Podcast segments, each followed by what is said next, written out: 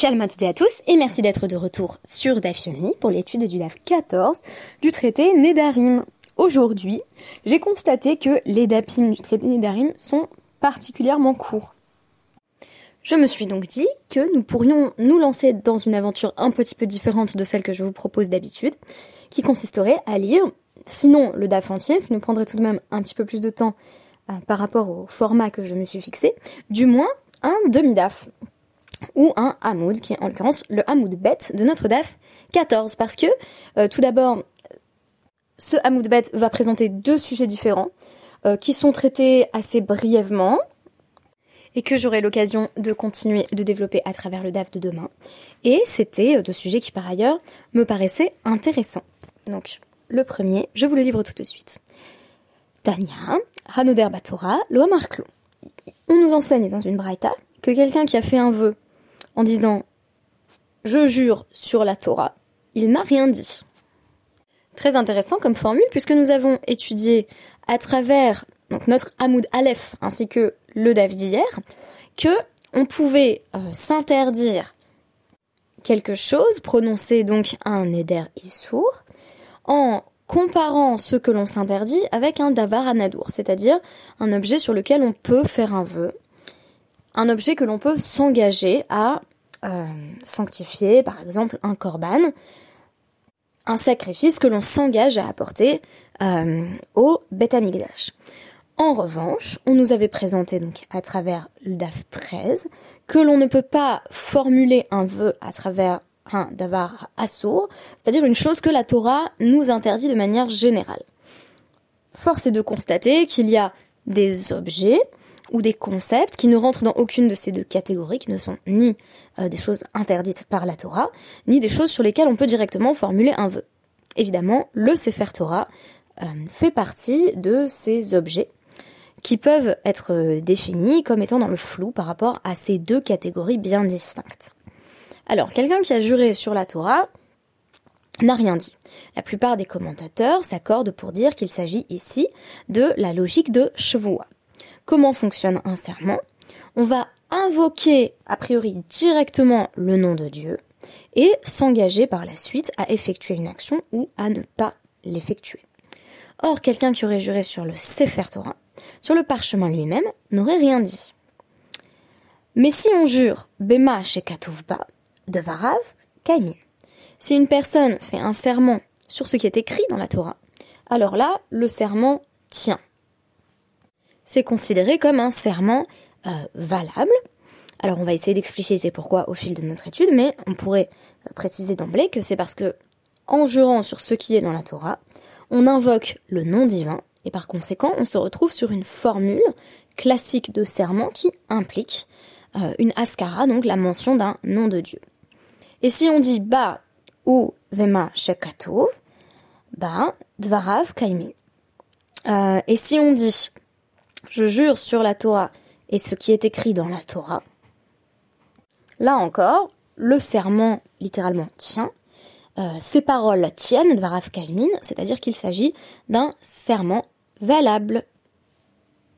Pourquoi donc le Sefer Torah n'est pas considéré comme étant une base euh, suffisante ou acceptable pour constituer un serment?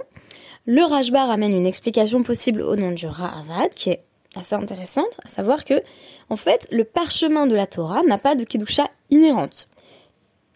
La kedusha du Sefer Torah vient seulement des mots qui sont inscrits en elle. Il faut bien s'en rappeler, et je pense que c'est un chidouche si c'est un ridouche pour vous qu'il faut avoir à l'esprit, chaque fois qu'on fait passer euh, le Sefer Torah dans toute la synagogue et que euh, on va avoir beaucoup de personnes qui vont voilà l'embrasser. Il euh, faut se poser la question quand, on fait ce genre de choses ou, du moins voilà poser le sidour et embrasser le sidour. Qu'est-ce qu'on embrasse quand on embrasse le Sefer Torah? En réalité, ce sont seulement les mots que contient le Sefer Torah qui sont euh, digne euh, de cette forme d'adoration, et non l'objet Sefer Torah sur lequel on a parfois trop tendance à se focaliser, notamment dans les communautés où on, a de très beaux, euh, de, très beaux Sefer Torah, et où c'est peut-être l'objet lui-même qui devient central dans cette forme de dévotion, ce qui ne devrait en fait jamais être le cas. Alors si on veut synthétiser l'approche des, des Rishonim, on constatera que pourquoi ce qui est important c'est euh, et Katuvba, parce qu'on ne peut effectuer un serment que sur l'un des noms de Dieu, euh, donc c'est ce qu'on appelle les askarot, les mentions du nom de Dieu euh, dans euh, le Sefer Torah, et c'est sur ça que va porter le sermon. Alors on nous dit, Katane b'masheka tuvba dvarav kalmin, ba ou b'masheka tuvba tsarir les mêmes Ou plutôt, avec une intonation assonante, tsarir les mêmes est-il vraiment nécessaire? Une fois qu'on a dit que quand quelqu'un dit je jure sur ce qui est écrit dans la Torah, ça marche, parce qu'on a besoin de répéter en plus, si quelqu'un jure avec la Torah et ce qu'il y a écrit dans la Torah, est-il vraiment nécessaire de se répéter? Donc Rav Nachman va nous dire le kashia, ha demachata oraita ara. Il y a deux cas différents. Le premier cas, euh, c'est celui d'une personne qui a devant elle un Sefer Torah qui est placé sur le sol. Ha denaketla beyade. Et le deuxième cas, c'est une personne qui tient le Sefer Torah dans ses bras.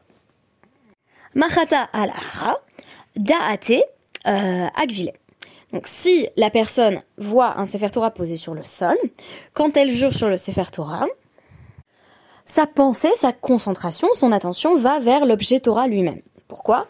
Parce que si l'objet Torah est sur le sol, c'est a priori qu'il s'agit d'un parchemin sur lequel on n'a pas encore rédigé les paroles de la Torah. Donc c'est, si vous voulez, euh, l'objet sans, euh, sans le signifiant l'objet Torah, vraiment, euh, euh, voilà, euh, la, page vierge qui ressemble à un Sefer Torah. Auquel cas, le vœu ne fonctionne que si la personne dit je jure sur l'objet Torah et ce qu'il y a généralement écrit dans la Torah, sachant que un Sefer Torah dans lequel le nom de Dieu est déjà inscrit ne devrait bien sûr pas se trouver sur le sol. Mais naketla beyade da'ate al askarot sheba. Mais une personne qui tient le Sefer Torah dans ses bras, donc un Sefer Torah qui n'est pas euh, posé sur le sol, euh, pense aux mentions du nom de Dieu qui sont dans le Sefer Torah, de sorte que le vœu euh, ou le serment prendrait effet immédiatement, sans qu'on ait besoin de préciser le Sefer Torah et ce qu'il y a écrit dans le Sefer Torah. De Mahata Alara. Tu peux dire aussi que toute la Braïta fait allusion à un cas où on aurait un Sefer Torah qui est posé sur le sol. Veha kamashmalan, de af algav de machata alara, kevan de amar euh, bema shekatuvba mahane. Et ça vient nous enseigner que une personne qui a fait un serment en disant tout ce qui est écrit dans ce Sefer Torah, même si ce Sefer Torah est placé sur le sol, et donc on pourrait se dire en réalité il est vide, il n'y a rien écrit dedans, euh, mahane, ça marche quand même. Vezo, ve'en tsarir lomarzo katane. Et euh, dans la Braïta, le langage qui est employé est celui de euh, donc vu que X, il n'est pas nécessaire de dire Y.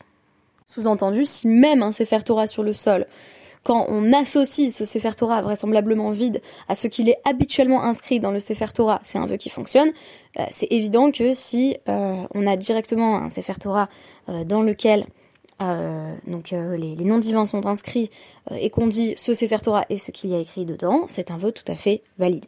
Veibaitema, autre interprétation encore euh, de cette distinction entre un cas où quelqu'un dit euh, je jure sur ce qu'il y a écrit dans le Sefer Torah et un cas où quelqu'un dit je jure sur cette Torah et ce qu'il y a écrit dans le Sefer Torah. Kula euh, Tanami de Naketla Beyade. En réalité, euh, tout le passage du, du milieu de la Braïta parle d'un cas où une personne tient le Sefer Torah dans ses mains et qu'est-ce que ça vient nous apprendre Kevan, denaket la. Euh, af algav delo amar ela ba, keman de amar ba ba dame.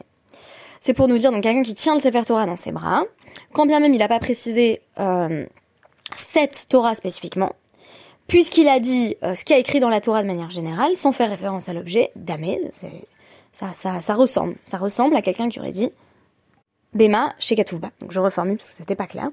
Afalgav d'Elohamar est là, bien qu'il ait seulement dit en elle, sous-entendu dans ce Sefer Torah, c'est comme s'il avait dit Bame chez dans ce qui est écrit dans la Torah.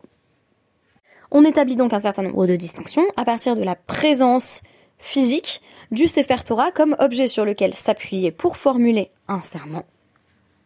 Visiblement ici, euh, cette distinction est essentiellement établie entre une personne qui maintient le Sefer Torah à distance, un Sefer Torah sur le sol, qui est posé comme étant un objet à nu, un objet qui ne contient pas nécessairement euh, les mentions du nom de Dieu, mais qui fait office en quelque sorte de symbole sur lequel on peut s'appuyer en disant ce qui est écrit dans un Sefer Torah, quand bien même celui-ci euh, ne présenterait pas cette validité-là. Et d'autre part, une personne qui a le Sefer Torah dans les mains, dans les bras, où on a une exigence, somme toute, plus minimale. On n'a pas besoin de dire à ce moment-là ce qui est écrit dans ce Sefer Torah. Il suffit de dire je jure sur ce Sefer Torah parce que à partir du moment où on l'a dans les bras, ça veut dire qu'on a conscience du fait que ce Sefer Torah contient des ascarotes, contient des mentions du nom divin qui méritent le respect.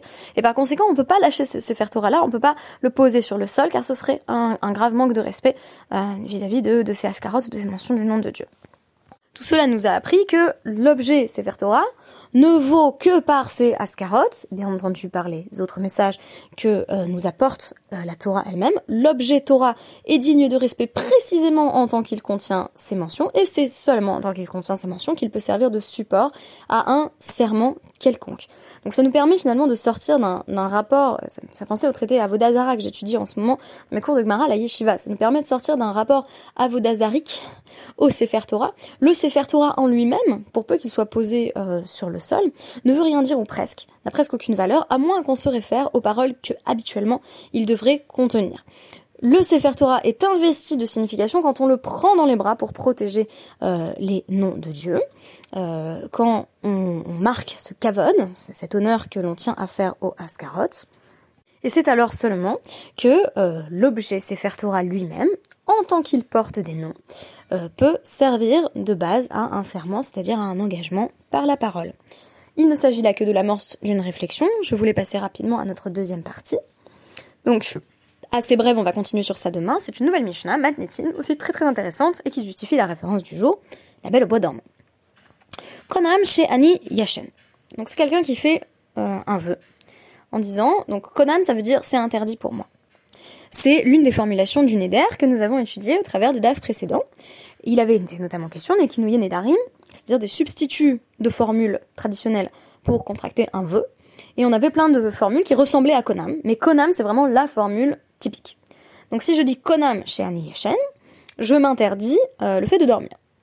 Euh, ou alors, quelqu'un qui dit Konam chez Medaber, je m'interdis de parler. Donc vœu de silence, visiblement pas du tout euh, considéré comme étant faisable ou acceptable dans cette Mishnah. Animé à l'air. Konam, plus jamais je ne marcherai, donc je m'interdis de marcher. Ha Omer Leisha Konam, chez Ani Mesha. Donc, je jure que je n'aurai plus jamais de relation sexuelle avec toi.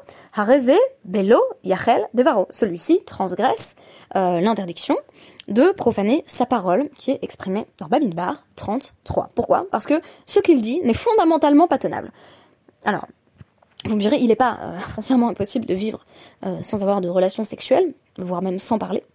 Euh, mais en tout cas, on conçoit tout à fait qu'il soit biologiquement impossible de vivre sans dormir.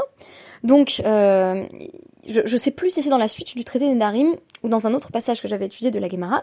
Il me semble que c'est dans un autre passage que j'avais étudié de la Gemara, mais je n'ai plus la référence exacte. Un homme qui dit je ne dormirai pas pendant trois jours, on le fait fouetter. Parce que on peut pas ne pas fermer l'œil pendant trois jours je suppose qu'on peut, mais la Gemara présuppose que c'est absolument à ne pas faire. Alors, ne plus parler, ne plus marcher, c'est à peu près invivable, c'est pas infaisable, mais c'est invivable. Ne plus avoir de relations sexuelles, c'est particulièrement problématique dans le cadre marital. Et euh, je mentionnais donc euh, dans le DAF d'hier, le passage du traité Ketubot, au DAF 61, qui nous mentionne euh, qu'il est interdit en réalité pour un mari de contracter un vœu d'abstinence vis-à-vis de sa femme, de sorte que s'il n'a pas réussi à faire annuler son vœu au bout d'une semaine, les sages vont dissoudre euh, son mariage de gré ou de force. Il n'y a pas de mariage euh, sans sexualité saine et sainte. Alors vous l'aurez deviné, vu que euh, la Gemara procède souvent par analyse linéaire, on va commencer par parler du sommeil. Donc, Itmar. Konam Be Shena, Hayom, Im, Ishan. Donc c'est le cas maintenant d'une personne qui dit une chose qui est pour le coup pas infaisable, euh, qui est euh, de ne pas dormir pendant une journée. Alors ça c'est une formule très énigmatique d'une personne qui dit donc que mes yeux soient konam, soient interdits, euh, interdit péchéna de dormir, aujourd'hui si je dors demain. Ok, donc si je dors demain, il me sera rétroactivement interdit de dormir aujourd'hui. Ce qui semble signifier, au sens littéral, que j'ai le droit de dormir aujourd'hui pour peu que je m'abstienne de dormir demain. C'est précisément d'ailleurs euh, l'enjeu de, la marque Loquette qui se développe ensuite, puisque Rav Yehuda nous rapporte au nom de Rav, bah, Ali Shanayam, il a qu'à pas dormir aujourd'hui, schéma Yishan au cas où le lendemain il n'en vienne à s'endormir, euh, et auquel cas il aura euh, rétroactivement transgressé sa parole, transgressé son vœu. Puisqu'il avait dit, si je dors demain, il m'est interdit de dormir aujourd'hui. Verav Nachmanama, Yashanayom, qu'il dorme. Donc Rav Nachman nous dit qu'il dorme aujourd'hui. Et on ne soupçonne pas, euh, on ne le soupçonne pas d'en venir à dormir demain. Pourquoi? Parce que bah, il sait très bien qu'il a un vœu qui l'empêche de dormir le lendemain. Et en fait, si vous voulez, Rav Nachman, c'est un peu aussi, euh, c'est la, logique, c'est-à-dire s'il a dormi aujourd'hui, ce sera quand même plus facile pour lui euh, de s'abstenir de dormir demain. Je sais pas, vous avez peut-être fait des trajets en avion, ça arrive à tout le monde de pas dormir 24 heures. En revanche, ne pas dormir 48 heures, ouais, ça m'est arrivé aussi, mais franchement, on devient fou. Donc ici, euh, on, a une approche qui est, me semble-t-il, plus, euh, logique, plus rationnelle, et on nous dit, modé Rav Yehuda, euh, Be Omer, Konam Einai Lemachar, Imishanayam. Et Rav Yehuda concède que une personne qui dit il me sera interdit de dormir demain si je dors aujourd'hui, a le droit de dormir aujourd'hui bah euh, ça veut dire quoi? Ça veut dire euh, je dors aujourd'hui, puis demain j'aurai pas l'autorisation de dormir, mais c'est pas automatiquement quelque chose qui conduit à une transgression du vœu qu'on a prononcé. Donc visiblement ici le début de la Gemara, et ça va continuer sur ce même sujet à travers le DAF de demain, s'intéresse à des cas qui sont encore des cas réalisables, euh, des cas où on va prendre sur soi, à chaque fois c'est une forme d'assaise. Donc assaise du sommeil, assaise de la parole, assaise de la marche ou assaise de la sexualité. Donc des domaines sur lesquels euh, on va utiliser le langage du Conan, qui est un langage euh, de, serment, d'interdiction très forte, euh, pour se priver de ce qui semble être des besoins élémentaires. On connaît encore plus les Nidarim où on s'interdit de manger quelque chose. On en a parlé euh, beaucoup en fait à travers les, les, dapim qui nous ont menés jusqu'ici. Ici, il s'agit d'élargir le spectre euh, des Nedarim et des Jvuot possibles pour envisager euh, d'autres cadres et d'autres contextes d'interdiction. Qu'est-ce qu'on peut s'interdire? Pourquoi une personne en vient à s'interdire des choses pareilles? On a constaté que de manière générale, on est effectivement dans une trajectoire d'assaise personnelle, mais toutes les formes d'assaise ne sont ni souhaitables ni même Alors j'espère qu'on aura l'occasion euh, d'approfondir ce sujet à travers le DAF de demain. Euh, on est peut-être moins allé en profondeur dans tous les sujets qu'on a évoqués aujourd'hui, euh, mais j'ai trouvé ça agréable en tout cas de, proposer un type d'étude plus traditionnelle pour une fois, qui est d'étudier véritablement, sinon tout le DAF, au moins la moitié, et d'avoir fait tout le Hamoud bête ensemble. Merci beaucoup et à demain.